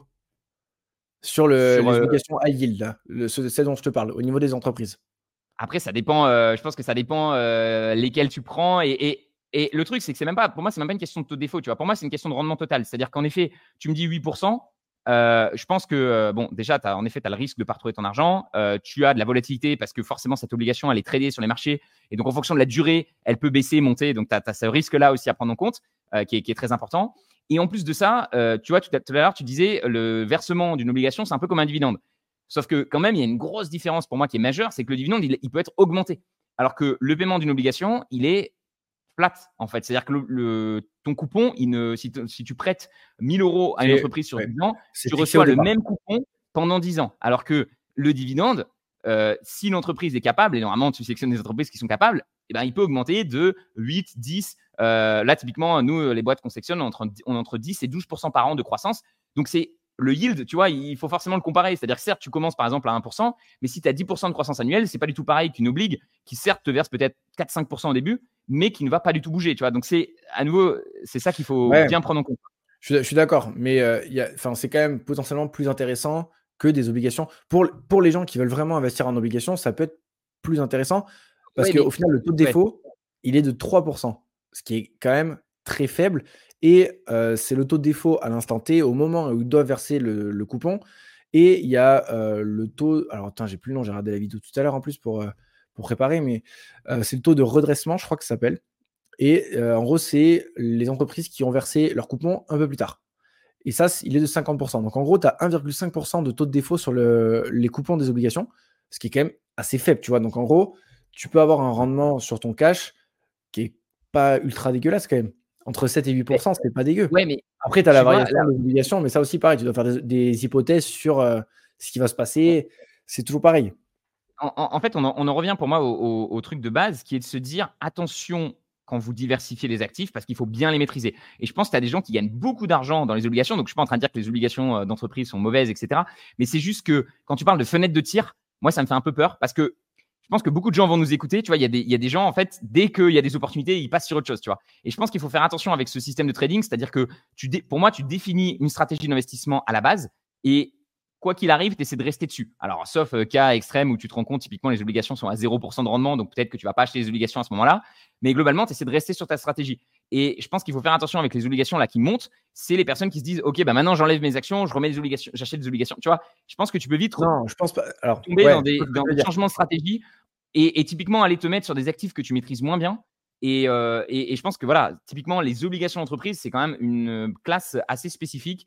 Donc peut-être qu'il y a des manières de l'aborder avec un ETF, tu vois, en étant plus diversifié. Je pense, voilà, je pense qu'il y a différentes façons de faire, mais en aucun cas, tu vois, par rapport à ce que tu dis, en aucun cas ne faites, euh, ne faites pas ce qu'a dit Roman, c'est-à-dire changer de stratégie euh, parce qu'il y a quelque chose de nouveau et qui est euh, très attrayant et qui est à du rendement, tu vois. C'est absolument pas ce qu'il faut faire. Mais imaginons, tu as une stratégie action et aujourd'hui, par exemple, je sais pas, moi, tu as investi 100 000 euros en action, tu trouves que c'est quand même beaucoup, tu commences à te dire que tu peux te diversifier sur une autre classe d'actifs parce que au niveau de ton profil de risque, ça te correspondrait mieux bah, peut-être que c'est plus intelligent d'investir sur les obligations aujourd'hui qu'il y a 5 ans, tu vois. Parce que là, ça, aurait, été, ça aurait été, ah. débile, alors que là, ça, ça, a un peu de sens quand même. Mais on est carrément bien évidemment, euh, je pense qu'il faut maîtriser, surtout, c'est le plus important, il faut maîtriser ce qu'on fait et maîtriser euh, les obligations, la classe active sur laquelle on va investir. Parce que là, aujourd'hui, on en parle, mais euh, je pense que j'en sais plus que beaucoup de monde sur les obligations, parce qu'on en parle, etc. Mais je, moi, je ne serais pas à l'aise sur le fait d'investir sur l'obligation aujourd'hui. Aujourd'hui, j'ai pas assez de compétences, j'ai pas assez de connaissances, et euh, du coup, enfin, du coup, je n'investis pas sur les obligations aujourd'hui parce que je suis pas, je suis pas à l'aise. Ouais, mais tu, tu vois, tu l'as, tu l'as super bien souligné, et tu vois, je trouve que dans une logique de diversification, même dans une logique de diversification, j'avoue que l'oblig d'entreprise, je la comprends pas trop, tu vois. Parce que autant l'oblig d'État, à nouveau, tu as des actions. Tu te dis, je veux me diversifier. Donc, je veux sortir un peu euh, de la dépendance finalement que j'ai à des entreprises euh, privées. Je trouve que l'obligation d'État, elle est intéressante parce que tout d'un coup, ta dépendance, elle est vis-à-vis d'une entreprise, d'une entité qui est publique. Euh, et je trouve, je trouve que dans ce sens-là, je trouve que ça fait plus sens que d'aller chercher les obligations d'entreprise où finalement le risque, pour moi, il est quand même un peu similaire. Alors, c'est différent, on le sait, notamment quand une entreprise fait banqueroute. Tu sais, c'est les, les créditeurs qui sont remboursés avant les actionnaires. Donc typiquement, dans le cas d'une entreprise qui fait banqueroute, en effet, euh, il y a plus de chances que vous soyez remboursé euh, en ayant des obligations euh, de cette entreprise, même si bon, c'est pas toujours le cas. et au contraire, il y a moins de chances. Mais à nouveau, est-ce que est-ce que tu vois, ce serait pas, je suis en train de, réfléchir, hein, mais est-ce que ce serait pas un peu la même chose que l'analyse fondamentale d'une action quand tu veux l'acheter? Eh ben, quand, tu sais que l'action a fait une belle croissance, qu'elle a une belle, profitabilité, qu'elle a des bonnes marges, qu'elle a une bonne, renta, etc., etc., je te je te refais pas le dessin, tu, connais mieux que moi. Mais est-ce que c'est pas un peu la même chose pour une oblique, par exemple Tu vas analyser une action. Imaginons, je sais pas moi, Johnson Johnson, tu vois que c'est du triple A. Euh, l'obligation, elle est, euh, je sais rien moi, à 5% à 10 ans. Tu sais que la, boîte, elle est très solide. Tu sais que même si c'est pas la boîte la plus croissante du monde, euh, elle fait quand même de l'argent et qu'elle va pouvoir rembourser son obligation, tu vois. est-ce que tu, tu l'analyses un peu différemment?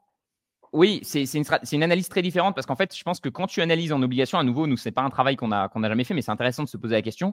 Je pense que si j'étais un investisseur obligataire, en fait, la seule question que tu te poses, et donc c'est plus simple parce que quand tu investis en action, tu veux pas juste que la boîte elle survive et qu'elle paye ses dettes. tu veux qu'elle grandisse et fasse plus de bénéfices. Alors que quand tu investis dans une obligation d'entreprise, la seule chose que tu veux, c'est être remboursé. Et donc, en fait, tout le calcul, il est sur quelles sont les financières de la boîte que la boîte fasse banqueroute. Donc nous, typiquement euh, dans la méthode Trident, on regarde aussi beaucoup les notations financières parce que je trouve que c'est quand même une métrique intéressante, même si elles n'ont pas toujours fonctionné et que parfois il y a eu des, mauvaises notations. Mais de manière générale, c'est quand même euh, des notes qui sont euh, assez bien construites. Et tu sais que quand tu as un triple A, tu as 0,3% de chance de banqueroute sur 30 ans. Donc tu sais à peu près le risque. donc en effet, ça doit, être, ça doit être intéressant, mais je pense que c'est là où tu vois le paradoxe, c'est que quand un mec achète GNG, l'obligation de GNG, je pense qu'il gagnerait beaucoup plus à acheter l'action de GNG de manière générale, à moins que l'entreprise soit de moins bonne qualité. Et donc, je pense que les obligations d'entreprise, pour ça qu'on parle beaucoup de high yield ou de junk bond, tu sais, le junk bond, c'est quand la, note de crédit de l'entreprise passe en dessous de ce qu'ils appellent le investment grade. Il me semble que le investment grade, c'est en dessous de triple B. C'est investment grade, high yield et junk. Ok, donc il y a le high yield qui est, qui est entre les deux. Mais tu vois, directement, tu es sur des boîtes, typiquement, que moi, j'achèterai jamais leur action. Ah euh, et je pense que naturellement, les gens vont sur des boîtes où euh, il y a quand même, euh, tu vois, c'est quand même un pari sur la boîte, elle est endettée, elle est, c'est pas ouf, mais le taux de défaut, tu vois. Donc c'est après, c'est vrai que c'est des stats. Hein, mais c'est une, gymnastique complètement différente. Genre, en gros, dans la méthode Trident, tu pondères beaucoup les certains critères de renta et croissance, etc. Alors que quand tu vas analyser une, boîte pour acheter son obligation, je pense que tu focuses euh, énormément sur la santé financière de la boîte et est-ce qu'elle va pouvoir rembourser, tu vois? Et si, enfin, Normalement, genre, ça ne va pas être très très compliqué de deviner si l'entreprise va réussir. En fait, après, ça dépend. Putain, je suis en de réfléchir en même temps que je parle, du coup, ça complique le truc. Mais je pense que ça dépend énormément de la durée sur laquelle tu vas investir. Parce que très difficile de savoir si une boîte, dans 10 ans, sera toujours en bonne santé financière. Parce que si tu achètes une oblige pour la garder sur les 10 années, et en fait, il peut y avoir plein de choses qui vont se passer. Donc, si la santé financière de la boîte se dégrade, ben, ton obligation risque de se dégrader aussi au niveau du prix. Enfin, ouais, c'est compliqué quand même. C'est compliqué, compliqué. Et je pense que typiquement, beaucoup de gens, à nouveau, vont beaucoup préférer, à nouveau, si vous n'êtes pas, pas à l'aise, enfin, toujours pareil. Quand tu, tu connais rien, évidemment, tu n'investis pas quand tu commences à connaître un peu, généralement, tu prends des ETF parce que au moins tu diversifies. Et typiquement, si tu veux acheter du high yield, tu tiens absolument à avoir du high yield dans l'obligation. Tu prends un ETF high yield. Et donc, dans le tas, tu auras un peu des obligations de toutes les high yield. Et donc, là, tu es vraiment sur les stats. Et après, quand tu t'y connais bien, là, peut-être, tu peux dire, OK, là, il y a une opportunité. Comme nous, on fait avec la méthode Trident, tu es capable de, savoir la qualité. Et typiquement, je pense qu'il y a un, vrai procédé à connaître pour savoir si, justement, sur les dix prochaines années, est-ce que l'entreprise a vraiment beaucoup de chances de rembourser euh, le prêt euh, qu'elle a accordé Sachant que euh, moi, je ne sais pas ce que tu en penses, j'avais aussi ce souci-là en termes de. Alors, je ne sais pas si sur les entreprises, c'est tout à fait pareil, mais j'avais un peu, j'étais un peu gêné sur le, le fameux peer-to-peer lending. À un moment, ça marchait beaucoup. Il y avait des, plateformes qui, euh, je ne sais pas si c'était pas Mint ou euh, je sais que c'était un truc dont on parlait beaucoup. Qu'est-ce que tu en penses, toi? Moi, ça m'a toujours un peu gêné parce que je me dis, putain, tu, fais des, le prêt d'argent, mais à des taux complètement délirants, à 10%. Les gens, les gens, les gens qui, qui, font ce genre de crédit, je ne sais pas si c'est c'est pas très sain financièrement, tu vois. De, euh, je, Ouais, c'est les, prêts entre particuliers, du coup, hein, que je me plante pas parce que mon anglais est pourri du cul. Oui, oui, excuse-moi. Euh, ouais, ouais, c'est ça. Les, plateformes qui proposent, euh, bah, en gros, il y avait, il y avait, y avait Mintos, je crois. Mintos s'appelait, qui avait ah, des. Ouais, qui avait fermé en France avant de réouvrir, je crois. Et franchement, je vais pas. En fait, je sais pas j'ai pas de stats, je peux pas te dire, genre, je sais pas si ça fait défaut, je sais pas si c'est bien remboursé. En fait, j'ai pas assez de données pour répondre à la question. Tu as un double risque en plus sur ces plateformes-là, c'est que c'est en plus c'est des plateformes un peu start-up nouvelles, donc en effet elles peuvent fermer, donc voilà, même si derrière l'investissement il fonctionne, voilà. Et en plus tu as évidemment le risque particulier, mais, évidemment ces plateformes vont toujours mettre en avant, que... vont dire que le taux, le taux de défaut est faible aussi, quoi, souvent. J'ai l'impression que ça s'est perdu un peu. Hein parce que beaucoup de monde en parlait euh, il y a deux ans, deux, trois ans, quand on était sur la sortie du Covid, c'était en plein boom, il y avait de l'argent partout, c'était gratos. C'était là, à ce moment-là, ça parlait beaucoup de ça. Là, ça fait un moment que j'ai pas vu une seule vidéo ou un seul sujet par rapport au prêt entre particuliers. Très peu. Là, on est beaucoup plus parti sur le crowdfunding, IMO et ce genre de choses. C'est pour ça que c'est un peu, il faut faire attention avec YouTube parce qu'il va y avoir des tendances. À un moment, les gens vont parler de trucs et euh, voilà. Tu peux avoir l'impression que c'est l'investissement du siècle, qu'il faut absolument le faire. Et en fait, c'est juste parce que, euh, je sais pas, à ce moment-là, les plateformes cartonnent et elles ont arrosé euh, tous les YouTubeurs ou tous les trucs. Et voilà, YouTube, enfin, YouTube c'est là pour vous, pour vous informer. Hein. pour, c'est de l'information. Ensuite, c'est à vous de faire la sélection d'informations et de le ramener à votre propre prisme et à vos propres du coup, paramètres de vie. Et ensuite, c'est à vous de prendre les décisions. Et c'est pas, faut, enfin, faut pas suivre les modes, hein, parce que sinon, on aurait investi en crypto au, au, pic quand tout le monde en parlait, etc., etc. C'est, c'est euh, tu vois, alors je vais en profiter, euh, tu vois mon, mon écran, euh, Clem, là Je vais en profiter pour montrer quand même ce truc. Moi, c'est ça qui m'a un peu convaincu aussi. Là, on a, on a la data de 81 à 2023 sur le rendement totalisé. je sais pas si ça se dit totalisé en français, le rendement cumulé. ici, on a du coup un fonds monétaire. Ici, on a des obligations moyen terme. Et ici, on a le S&P 500. Et je crois qu'il n'y a rien de plus parlant. je ne sais pas si tu le vois bien. Euh. Ouais, on le voit bien, on le voit bien. Et ah voilà, je, crois que, hein. je, crois que, ça dit tout. C'est-à-dire que, à nouveau, si vous, avez une, si vous êtes sur un horizon de plus de 7 ans, c'est très rare que les obligations, donc évidemment, ça varie en fonction des taux d'intérêt, etc. Mais voilà, sur un horizon assez long, euh, ça performe quand même moins bien. Donc, euh, donc c'est plus un actif, je pense, de, sécurité, de protection. donc, toujours intéressant de faire, évidemment, voilà, de, de, faire travailler son cash. Ce qui, ce qui est intéressant, je ne sais pas si tu as, regardé la courbe des taux ça va être intéressant de voir justement la différence. Donc, la courbe des taux, c'est la fameuse différence entre justement le rendement des obligations court terme avec les obligations plus long terme. On voit ici qu'il y a les obligations, donc les fonds monétaires qui sont des obligations à moins de un an. Euh, on voit que le rendement est bien inférieur à celui, des obligations de long terme. Mais ça, c'est la moyenne. Et euh, on peut regarder justement l'évolution de la courbe des taux. Et des fois, on a, euh, on a des surprises où justement, des fois, l'obligation, c'est ce qu'on appelle l'inversion de la courbe des taux. Des fois, l'obligation justement court terme rapporte plus que la long terme généralement, c'est un signe un petit peu souvent, les gens disent ouais, euh, qu'il y a une, une, couille dans le pâté, hein, comme on dit, euh, quand il y a une inversion de la courbe des taux, c'est qu'il y a quelque chose qui ne va pas bien au niveau économique, au niveau macroéconomique. Et c'est aussi toutes ces données-là, en fait, il faut, arrêter, il faut faire attention de ne pas tomber dans le, dans le. Enfin, trop de données. Parce que si on regarde toutes ces données-là, tu vois, c'est intéressant pour beaucoup de choses, mais quand tu fais de l'analyse d'action comme ce que tu peux faire avec la méthode Trident, en fait, cette donnée-là n'est pas forcément importante par rapport à l'échelle de temps sur laquelle on investit. Donc, ça fait peur à des moments donnés. Tu dis, ça peut mal se passer, il peut y avoir une récession, etc., etc. Mais en fait, la récession, limite, on l'attend parce que c'est là qu'il peut y avoir des bonnes opportunités, tu vois. Complètement. Mais je dirais deux choses. La première, je dirais, en ce moment, tu m'as tu montré que tu lisais euh, le fameux Peter Lynch. Et Peter Lynch, il a une super phrase comme ça où il disait Ça serait génial de pouvoir connaître euh, les taux d'intérêt, euh, l'inflation qui va venir, etc. Mais en fait, on n'en sait rien. Du coup, il disait Oublie tout ça. Oublie, genre, lui, il disait, lui, lui, il était hardcore là-dessus. Hein. Vraiment, si vous écoutez cette interview, il disait, c'est un des mecs qui a le mieux performé, un des meilleurs gestionnaires de fonds. Et il disait Si vous avez passé une minute à étudier l'économie, vous avez perdu une minute. Quoi. Euh, c'est vraiment, euh, enfin, si, si vous, vous, passez une minute à, regarder la macro, vous avez limite perdu une minute. Donc là, euh, là, vous êtes en train de me dire, le podcast dure depuis une heure, donc vous êtes en train de nous dire qu'on a perdu une heure. Non, parce que justement, on essaie de quand même de, de, de mettre en contexte ces différents éléments. Je pense que le taux, il est quand même intéressant, ce taux, du coup, ce yield, le fameux yield curve. Il est intéressant parce que quand tu achètes une action, tu peux justement comparer ton yield, par exemple, de free cash flow ou ton yield des earnings. Donc, à nouveau, le, le yield de free cash flow, c'est, ou le yield des earnings, c'est le contraire du PER. Donc ça, c'est un peu, moi j'ai mis beaucoup de temps à comprendre, mais quand une action a un PER de 25, elle a un yield de 4% en fait. Donc on parle souvent, tu sais, euh, quand même du yield du dividende. Donc si à nouveau une action vaut 100, elle verse 1 euro de dividende, on a 1% de yield. Mais si une action vaut 100 et qu'elle rapporte 4 euros par euh, action, euh, elle a du coup un PER de 25, mais un yield de 4%. Ouais. Et ce yield de 4%, on peut le comparer au yield justement d'une obligation à long terme, de, par exemple de 10 ans.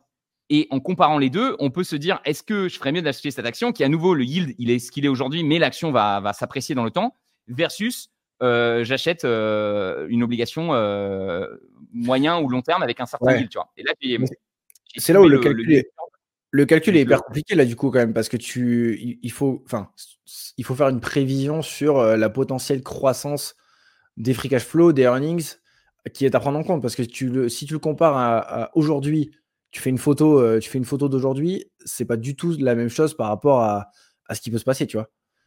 Ben, Donc, en, fait, ce que tu fais dans, la valo, nous, ce qu'on fait euh, dans la partie valo justement sur Trident, c'est que on va euh, venir appliquer la croissance estimée de l'action, donc à nouveau une, croissance très prudente. Donc à nouveau, par exemple, je sais pas, aujourd'hui, on, reprend cet exemple, l'action a un, un, free cash flow yield ou un earning yield de 4%. Tu appliques du coup, la, croissance future, imaginons que tu te dis, OK, les earnings vont s'apprécier à 8% par an. Du coup, tu obtiens le rendement que tu auras sur ton coût au bout de 10 ans. Mm. Tu peux calculer la moyenne, du coup, en prenant les deux chiffres, donc à nouveau le yield de départ et le yield moyen, le yield moyen que tu vas obtenir sur la période. Et ce yield-là, tu peux le comparer avec le yield euh, à nouveau de l'obligation. Et donc, l'idée, c'est d'investir uniquement dans les actions qui vont te permettre d'obtenir plus. Mais bien sûr, comme tu l'as souligné, il y a toujours des calculs et des estimations. C'est difficile parce qu'il faut, notamment le, la, grande donnée qu'on ne connaît pas. On, sait en fait le rendement de l'action. Euh, je sais qu'aujourd'hui, si je prête de, l'argent à, l'État américain, je sais combien je vais obtenir. Ce que je sais pas, par contre, c'est est-ce que les taux directeurs vont monter ou baisser? Donc, du coup, ça va impacter évidemment le résultat sur mon obligation. Et ce que je sais pas, c'est est-ce que mon entreprise, je prévois qu'elle grandit à 10% par an, mais est-ce qu'elle va réellement grandir à 10% par an? Et donc, tous ces calculs-là, évidemment, il y, a toujours une part d'estimation, mais je trouve que ça reste intéressant de, les faire. Tu vois.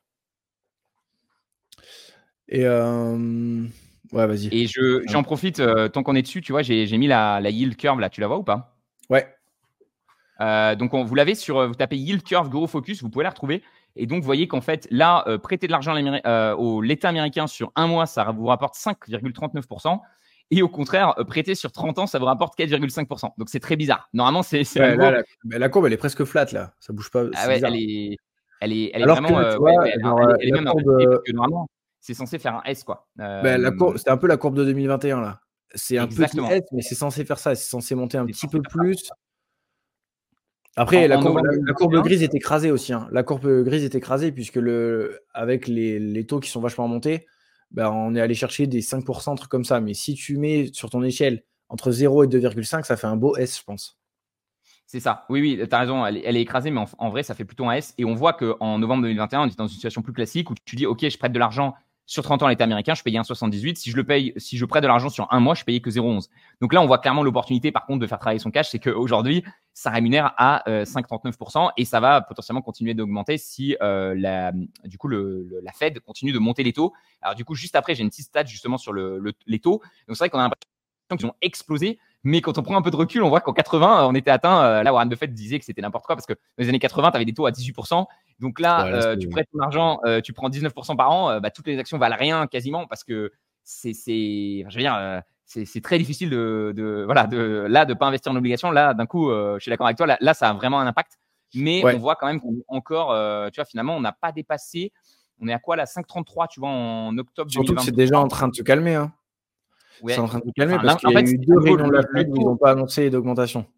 Ouais, c'est ça. Ils n'ont pas annoncé d'augmentation. Donc, potentiellement, si les chiffres d'inflation continuent de baisser, euh, potentiellement, on va commencer à avoir une stabilisation et une baisse. Peut-être que ça fera un petit peu pareil qu'en 2006-2007, là, tu vois. Après, on avait une crise financière qui avait poussé vraiment une baisse des taux pour justement relancer l'économie. Peut-être que ça ne sera pas le cas ici et peut-être qu'il y a quand même beaucoup de gens qui disent, euh, notamment, euh, je ne sais pas si tu vois l'investisseur assez célèbre qui, qui écrit plusieurs bouquins qui disait que, que selon lui, justement, on allait, on allait rentrer dans une nouvelle période où euh, les taux allaient rester élevés pendant un certain temps, tu vois.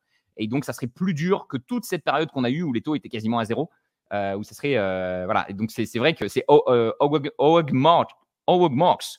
J'ai toujours du mal à, le prononcer son, prénom, mais, mais voilà. Du coup, c'est intéressant de, de, savoir. Mais je pense qu'à nouveau, ces prévisions-là, faut un peu les ignorer parce qu'en fait, tout le monde dit ça.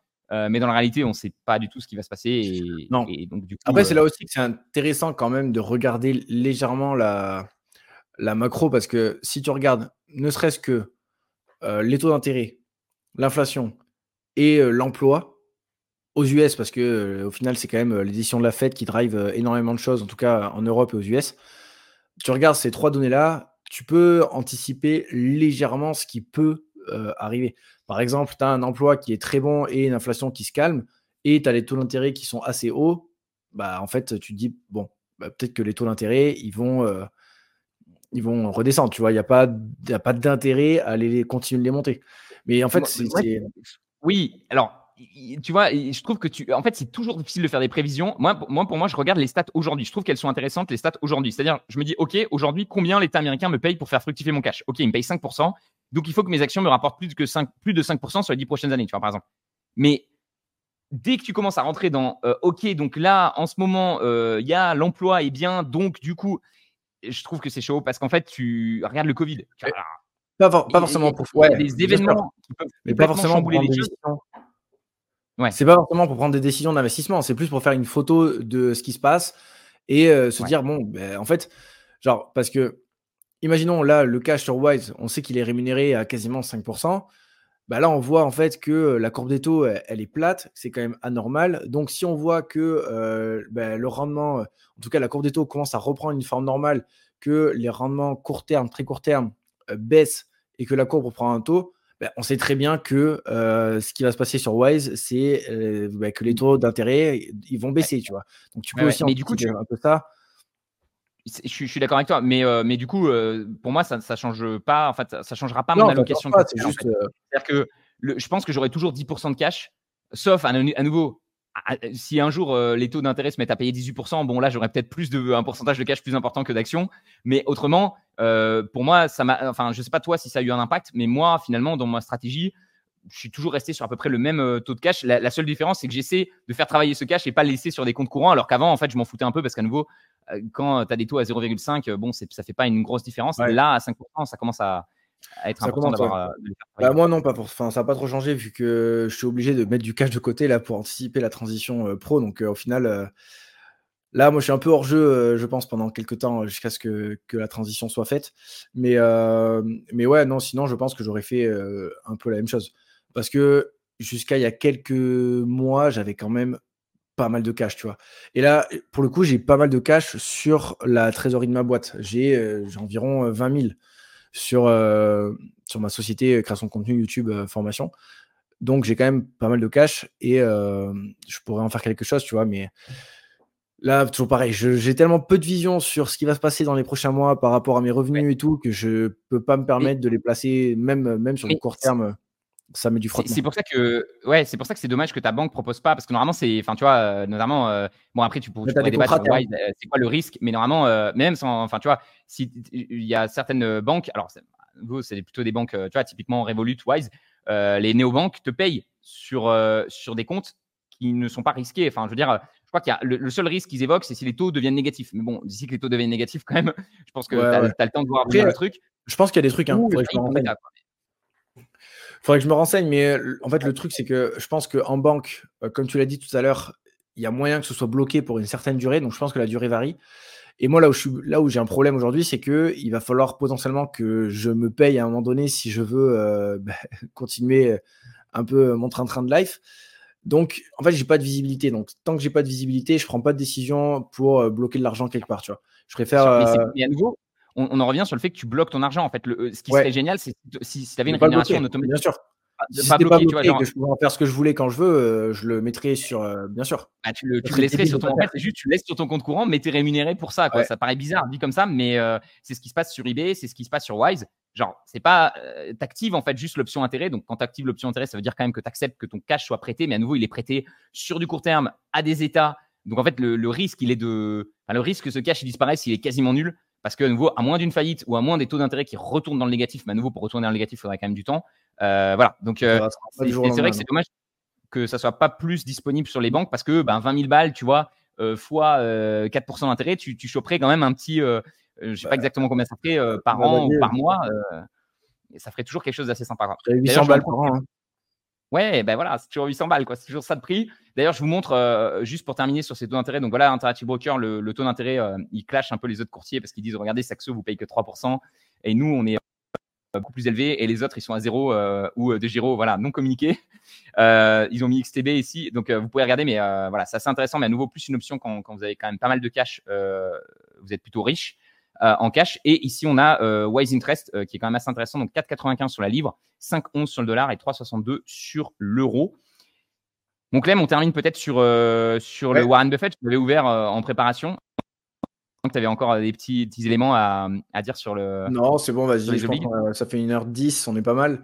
On peut finir avec ça. Ça fera ouais, potentiellement même une petite transition vers le prochain podcast. On ne sait rien. On pourra avoir analysé un petit peu parce que là, ce sera, c'est à chaud. Mais, euh, mais ouais, du coup, je suis sur la même page que toi. J'ai mis, même, j'ai mis que les sales. Les euh, sales, pas les sales. Et, euh, et, ouais, il a vendu quand même à 100% pas mal de boîtes. Hein, sur le Q3. On peut, montrer, on peut montrer quand même comment, comment on arrive là. Donc, quand vous arrivez sur Dataroma, ici, vous avez tous les.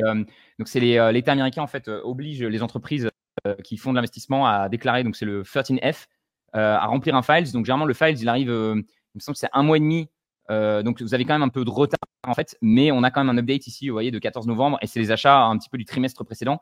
Donc c'est quand même génial, ça permet de voir. Ici, ils font plein de stats pour voir par exemple quelles sont les 10 actions qui sont le plus détenues euh, par les super investisseurs. Et ici, vous avez du coup différents euh, portefeuilles voilà, de, super investisseurs. mais il y en a certains que, que j'aime beaucoup.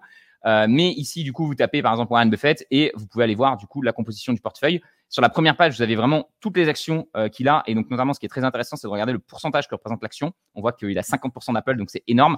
Sachant qu'il faut toujours faire attention parce que euh, Berkshire Hathaway, qui est donc la holding de Buffett, a aussi beaucoup euh, d'actions qui sont 100% détenues en son nom. Donc, en fait, Apple ne représente pas réellement 50%. Ça représente 50% des actions cotées que Berkshire Hathaway a. Quoi. Et ici, vous avez la valeur. donc, on doit être à 156 milliards, si je dis pas de bêtises, ouais, 156 milliards d'Apple.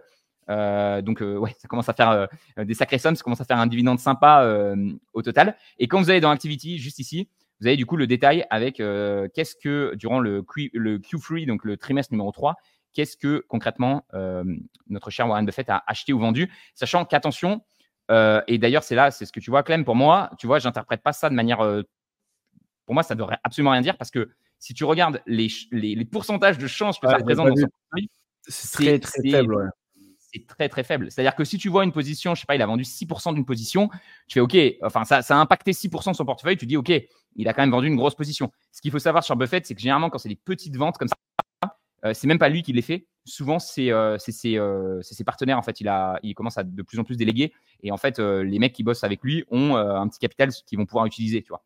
Donc c'est, on, on, ne sait même pas si c'est Buffett qui, qui a fait ses achats ou pas il me semble quand même que euh, tout ce qui est Siri, là, euh, j'en avais entendu parler, je pense que ça, c'est vraiment de lui. mais on voit, mais même là, ça représente des, sommes. c'est ridicule hein. par rapport à la taille de son portefeuille. tu vois, si, si, on se dit, tiens, ok, il a acheté donc Sirius XM, il me semble que c'est des radios je trouve le, bail un peu, un peu étrange parce que pour moi, ce n'est pas un, domaine en, pleine expansion. Et si on essaie d'aller la retrouver, tu vois, elle est ici, quoi. C'est 0,01% de son portefeuille. Mais euh, tu vois, je trouve que tu peux pas en déduire euh, grand chose. Euh, après, c'est toujours pareil aussi. On peut, je pense que, un, on peut pas en déduire grand chose. Tu as raison, parce que c'est trop faible. Et deux, je pense qu'aujourd'hui, la taille du portefeuille de Berkshire Hathaway est tellement grosse que en fait, ils sont, ils sont obligés de, faire des petits moves comme ça petit à petit. Hein. Parce que tu vois, Activision Blizzard, ils terminent de les vendre aujourd'hui sur le Q3, mais ils avaient déjà commencé à vendre sur le Q2, euh, sur le Q1. Donc en fait, ils, vendent petit à petit sur le Q4 2022, sur le Q3 2022. En fait, ils ont vendu petit à petit, mais je pense qu'en fait, ils ont tellement, enfin, tellement d'argent qu'ils peuvent, ils ont le problème des gros fonds d'investissement ils sont obligés de répartir les ventes parce que euh, sinon, ils, en fait, ils font varier les cours, hein, je pense. Ouais, mais carrément, carrément. Euh, après, euh, la, position, ouais, tu vois, là, on est à 0,83. Je pense que sur Buffett, c'est ça, c'est qu'il faut, faut considérer qu'un 0, c'est qu'à partir de 0,5 que tu peux considérer que c'est meaningful, tu vois. Genre là, par exemple, 10% de Chevron en moins, il a vendu 10% de ses actions Chevron. Mm. Voilà, on voit que c'est un impact de 0,69 sur le portefeuille. Donc ça, c'est une vente assez importante. Après, à nouveau, ça, ça veut rien dire. Ça veut pas dire qu'il est négatif sur l'entreprise ou quoi que ce soit. Ça peut être des raisons. Euh, des fois, dans les fonds, tu as besoin de dégager une certaine partie de cash parce que tu vois euh, des entreprises euh, plus intéressantes. Et d'ailleurs, j'ai appris une petite news là-dessus. C'est que Buffett a fait une demande justement auprès de la, SEC pour que justement dans ce 13F filing, il ne révèle pas l'action qu'il est en train d'acheter. Donc, il est en train de construire une position et il a fait exprès la demande de n'avoir à la et la SEC a accepté. Euh, enfin, je dis la SEC, mais euh, oui, c'est ça, c'est la SEC qui a accepté euh, de repousser cette révélation pour que, comme tu l'as dit, il ait il le temps de construire la position. Parce qu'il y a un effet, ils appellent ça l'effet Buffett, c'est que dès que Buffett achète une action, l'action elle, elle, prend 5-10% parce que tout le monde le suit sur le trade, quoi. Donc là, c'est intéressant de voir que lui, justement, il s'est dit, bah tiens, si je peux ne pas le dire aux, gens ce que je suis en train d'acheter, au moins, je vais avoir le temps de construire la position sans que le prix il monte trop, quoi. C'est aussi en ça qu'on dit qu'en tant qu'investisseur particulier, on a quand même.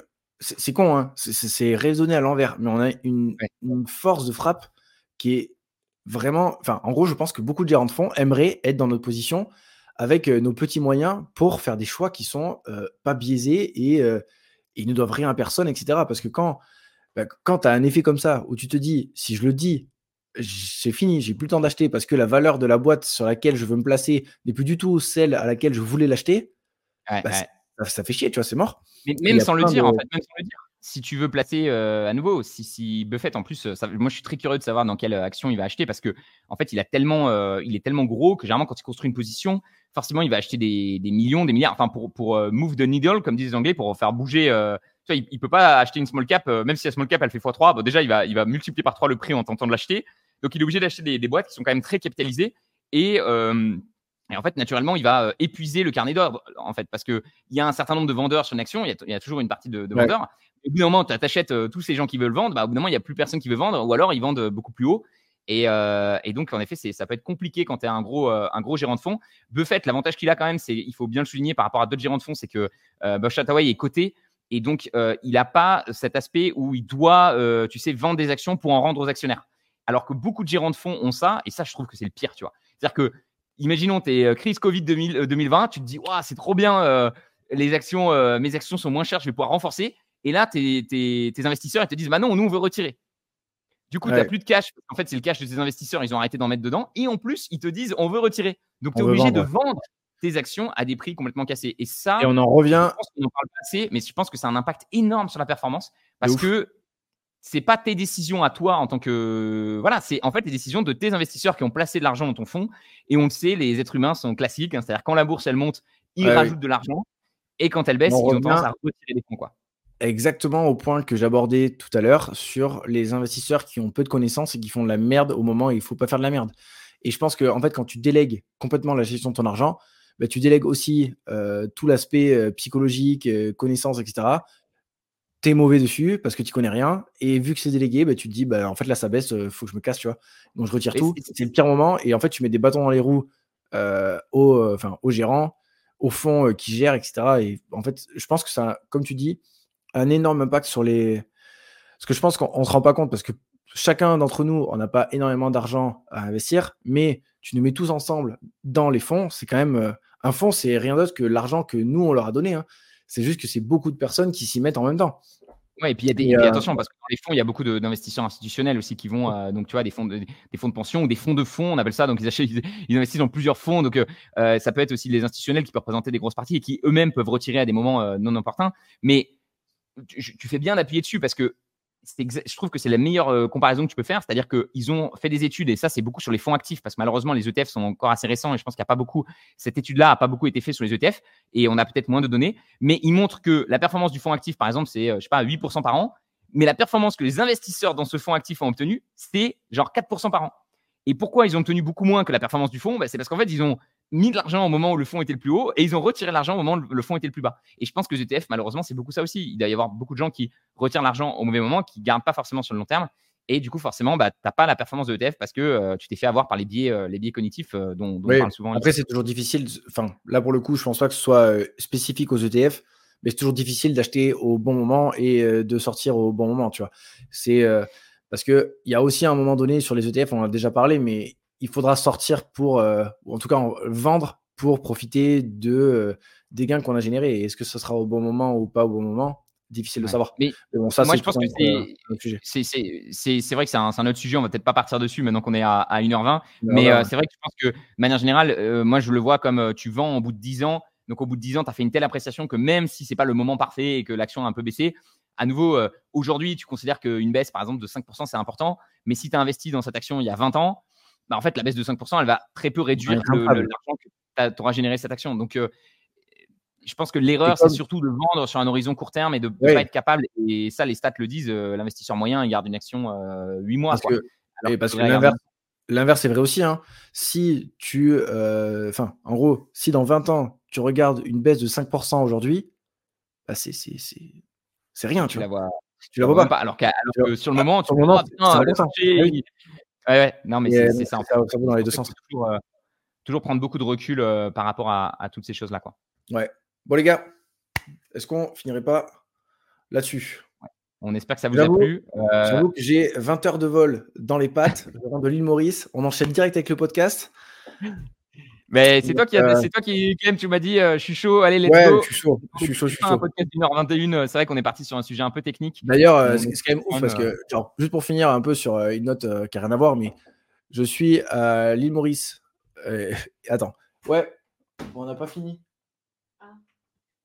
Mais ouais, en gros, bon, c'est la pression de la chérie. J'étais à l'île Maurice, je, je rentre en France et je suis content de me remettre au travail, tu vois c'est quand même que j'ai trouvé quelque chose qui que j'aime bien.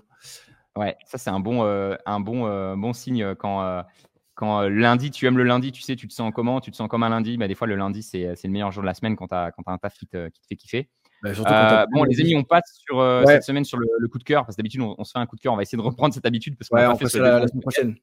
Mais on, est, on va plutôt se faire ça quand les podcasts sont pas trop longs. On espère que ça vous a plu. après, il y a des gens qui font des podcasts de 2-3 heures, donc pourquoi pas. Euh, au final, on, était chaud, on est parti sur le sujet et, on a pu euh, bien le poser. Comme d'hab, si vous avez des questions, des, des, voilà, des, points de réflexion par rapport à ce sujet qui était très large, je pense qu'on aurait peut-être pu, tu vois, on aurait dû le diviser en deux, peut-être plus euh, fructifier son cash et après investir dans les obligations. Finalement, on a fait les deux sujets en un. c'est des obligations, mais c'est très différent entre les courts termes et les longs termes. On espère quand même que ça vous a donné un peu un, ordre d'idée. Et à nouveau, on n'est pas les plus spécialistes sur les obligations. Donc, s'il y en a certains d'entre vous qui s'y connaissent plus, n'hésitez pas à nous, à nous faire des retours du coup en commentaire par rapport à tout ça. Et nous, on vous donne rendez-vous du coup dans le prochain épisode. À très vite. On, va essayer de le rythme, le rythme maintenant, que, maintenant que Clem est, de retour maintenant, à Maurice. Moi, je suis encore à Maurice, mais maintenant que Clem est de retour en France, on va essayer d'être régulier là-dessus. Quoi. Yes. Allez. ciao tout le monde.